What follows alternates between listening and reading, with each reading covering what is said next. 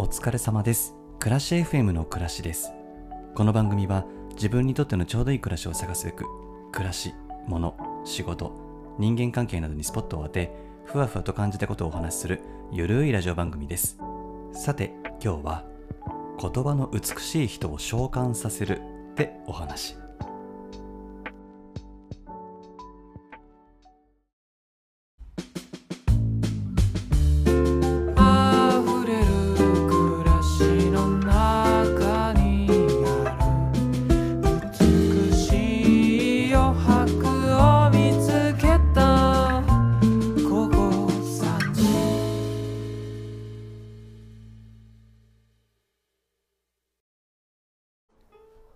便りをいただきました。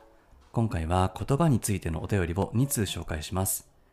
ラジオネーム丸もちさん。倉石さんこんにちは。いつも楽しく拝聴しています。今までポッドキャストにあまり興味を持っていなかったのですが倉石さんや川尾路の皆さんのおかげで今やポッドキャストが毎日の楽しみになっています。私がもう一つやっているえ私がおじさんになったよっていう番組も聞いてくださっているんですね。ありがとうございます。丁寧な暮らしはしていないんだという回はなんとなく暮らしさんに親近感を感じました。自分が心地よい暮らしでいいんだよねと自分の暮らしを大切にしようと思う回でした。暮らしさんのいい声や い伸ばしいって書いてあるいい声や言葉の選び方がとても好きなのですが暮らしさんのその言葉のチョイスはどういうところが原点なのでしょうか。例えば本をたくさん読んでいらっしゃったり何か影響を受けた方がいたり言葉の選び方に何かこだわりがあったりいつも聞いていてとても心地が良いので何か思いつくところがございましたら教えていただけたら嬉しいです。これからも配信を楽しみにしています。よろしくお願いいたします。ラジオネーム丸もちさんありがとうございます。それから言葉についてのお便りもう一通。匿名さんこんにちは。倉石さんの優しい声にいつも癒されています。職場に言い方がきつい上司がいて些細なことでも傷ついてしまう自分がいます。仕事なので嫌でも関わらないといけないのですが倉石さんだったら日々穏やかに過ごすためにはどうしますか？匿名さんお便りありがとうございました。言葉のチョイスと傷つく言葉について。うん。まず自分では、うん、言葉の選び方が上手って言っただ言っていただけたことに非常に驚いております、うん、言葉を巧みに使いこなせているとは全く思えていなくって、うん、自信がない。なんでかっていうと、まあ、一つはね気持ちの言語化がすごい幼い時から下手でね今でも難しいと思っているんですけれども特に子供の時にね思っていることは、まあ、あるんだけれどもそれを言葉で伝えられなくて何を考えているかわからないと言われたり他者に自分の気持ちがなかなか伝わらなくて悲しいという経験を多くしてきたから言葉に対して自信がないんですよね。でもう一つはボキャブラリーに乏しくてねもう上手な言い回しが出てこずものをストレートに言い過ぎて人を傷つけてしまったり不快にしてしまうということが失敗経験としてまあ割とあったということで、まあ、自信がないわけなんです。いろんなことに波風を立ててしまうことに困り感はずっと抱いていたんですよね。だから今もね初めてお会いする方はもちろん友達に対しても慎重になりすぎてしまうことってすごくあるし今でも言葉を間違えてしまうことはあります。だから発信能力がね非常に鈍感で、まあ、にもかかわらず受信能力は非常に敏感でねすごくデコボコしているんですけれどあの言葉だけじゃなくてね人の表情とか振る舞いとか仕草とか周囲の人のいろいろな情報に反応しちゃうという厄介なタイプなんですよね。で、まあそのまあ、自分のその発信についてはどうやって改善しようとしたかというと言葉の美しい人自然と人を納得させてしまう話し方をする人っているじゃないですか。まあ、そういう方々の言葉遣いとか表現をメモしてストックするっていうことはやっていました。ストックした言葉を見てね、なるほど、こういう状況の時にこういう表現をすると相手は喜ぶのかとか、白とも黒ともつけられない状況でもこういう言葉を使うとなんとなく場を収めることができるのかとか。で、それを真似して汎用して自分の内面とフィットしたものは取り入れてアレンジを加えたりして上書きする。そんなことをしていた時期がありました。活用目的だけではなくって単純に響きが美しい言葉をメモするっていう時期もありましたね。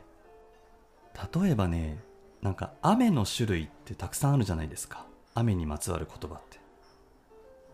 霧雨とか小雨とか、まあよく聞くと思うんですけれど他にもさしぐれ村雨村しぐれ桜雨サザンカズユ一雨一度白雨とかね、まあ、漢字も含めて綺麗だなって思って季節の言葉が書かれている本を読んだりとかそんなことをした季節もありました。人から本から、まあ、いろんなインプットをして言葉の感度を高めていく。でも、まあ、結局言葉ってその人の価値観とか生育とかあの育った環境とかね深く関わ関わってくると思うんですけれど、まあ、僕その以前は白黒はっきりしたいタイプだったんで出てくる言葉に余白がないというかコントラストがはっきりしちゃっていたって思うんですよね。すごく自分のパーソナリティが出ちゃっているっていうか。でも白黒つけられないことっていっぱいあるじゃないですか。もうどうにもならないことってあるしどうにかしない方がいいっていうことも時にはあるしそういうことに気づき始めてからはトゲのある言葉が減っていったように思います。だから暮らし FM で何を話そうかなって考えるときは今まで出会ってきた言葉の使い方が上手な人たちを召喚させてこの人だったらどういう言葉をチョイスするだろうかとかどういう伝え方をするだろうって召喚した言葉の使い手と会話をしながらお話をしているっていう感じですかね。今の僕はその人たちの、まあ、寄せ集めっていうかうん。100%暮らしではないんですよ。ああでもこれさ収録じゃないですか。だからあの対面でとっさに出てくる言葉は非常にたどたどしかったりするんですよ。基本的に僕衝動性が高いのでパッと思いついた言葉を発しちゃって後悔するなんてこと未だにありますよね。よく考えないで衝動的にチョイスした言葉って大体良くない結果になっちゃうっていうか、まあ、未だに本当にあります。なので常日頃からゆっくりよーく考えてすぐにお返事せずに咀嚼咀嚼しまくってから相手に伝えるようにって心がけてはいるんですけどね。うん。難しいです。なので暮らし FM って本当にふわふわしたことしか言ってないんですけれど、まあ、僕の思いとしては、まあ、何とも言い難い感情とか宙ぶらりんな状態を今はそれでいいんじゃないですかってお伝えしたくって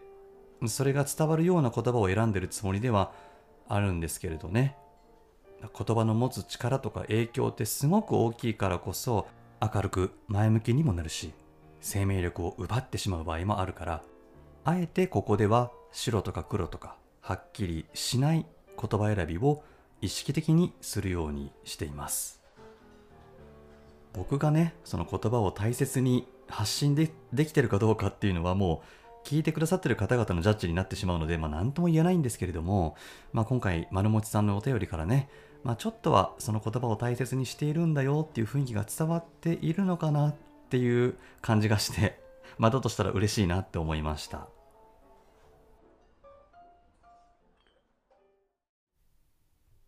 で匿名さんの上司さんがね言い方がきつくって傷ついてしまうと。これもね仕事でもプライベートでも相手の言葉に傷つくことってよくありますよね。でも匿名さんは些細なことでも傷ついてしまう自分がいるけれど日々穏やかに過ごすためにはどうすればいいのかっていうご質問。その傷つく言葉を言ってくる相手をどうこうしたいとは書いていなくって相手を変えるのはすごく難しいから自分の考え方捉え方で回避することがベターなんだろうなって思っていらっしゃるんだと思うんですよ。すごく大人な方だなって思いました。相手に期待しちゃうとね余計に傷つくこともあるだろうし逆に自分が相手に攻撃してしまうなんてことにもなりうるのでやっぱり相手に求めるのって危険な側面がありますよね。関わり続けなければならない職場の人ましてや上司だから言いたくても言えないことだらけでしょうしね。僕だったらきつい言い方や言葉についてくるおひれはひれにはフォーカスせず上司の発言の本筋だけピックアップしてそれに対して理解するしないっていう作業をするかな。どうしても相手の表情や声色抑揚相手の感情に惑わされて本筋が見えなくなっちゃうってことって往々にしてあるじゃないですか。僕もすごくまああるんですけどね。相手とやり取りした後に一人で相手との会話を思い出しながら本筋を書き出す。で相手が要求していることこちらがしなければならないことを明確にしておしまい。相手の伝えたいことが分かるとモヤモヤしてても少しだけストンって落ちたりするんですよね、まあ自分に非がある場合にはその事実と原因に対して対処すればいいですしね。で発言量の半分以上がねおひれはひれだった場合にはああこの人相当ストレス溜まってるんだな。ご苦労様なことだって受け流したい。なるべく。でその人の心のよどみとか深い業みたいなものってもう言葉になって出ちゃうんでね。ああ出ちゃってるなってもうなんか哀れむっていうか。うん。あんまり真剣に向き合わない方がいいっていうかね。でまあ独り言でもいいしノートに書くでもいいから、まあ、この人の良くないところはこういうところ。だから私はこんなにも傷ついてしまった。まあ正直私は今あの人のことが憎くて仕方がない。本当はもう二度と会いたくない。なんだかむしろかわいそう。きっと幸せじゃないんだ。私の方がきっと幸せであろう。そしてその後私はある人にある言葉で救われた。みたいにね気持ちと言葉のデトックスを、まあ僕はねするようにしています。言葉って目に見えないから可視化するとねすごく整理されますよね。気持ちと言葉のデトックス。あ自分を正当化しているとも言えるかもしれない。でもね、まあ、傷ついちゃった時には自分を正当化するのって応急処置としてすごく必要だと思っています。早急に正当化しないと相手のよどみに飲み込まれて苦しい時間を過ごすことになってしまうので。お便りをくださった匿名さんのように感受性が高くセンシティブなタイプな方は相手の言葉に揺さぶられてしまうことも本当に多くあると思いますけれどまずは本筋だけキャッチしてあとは自分の感情と言葉を吐き出してデトックスする練習をしてみるっていうのはどうだろうか。あとは相手に期待しすぎないってことですよね。丸持さん匿名さんお便りありがとうございました。今回は言葉についてのお話でした。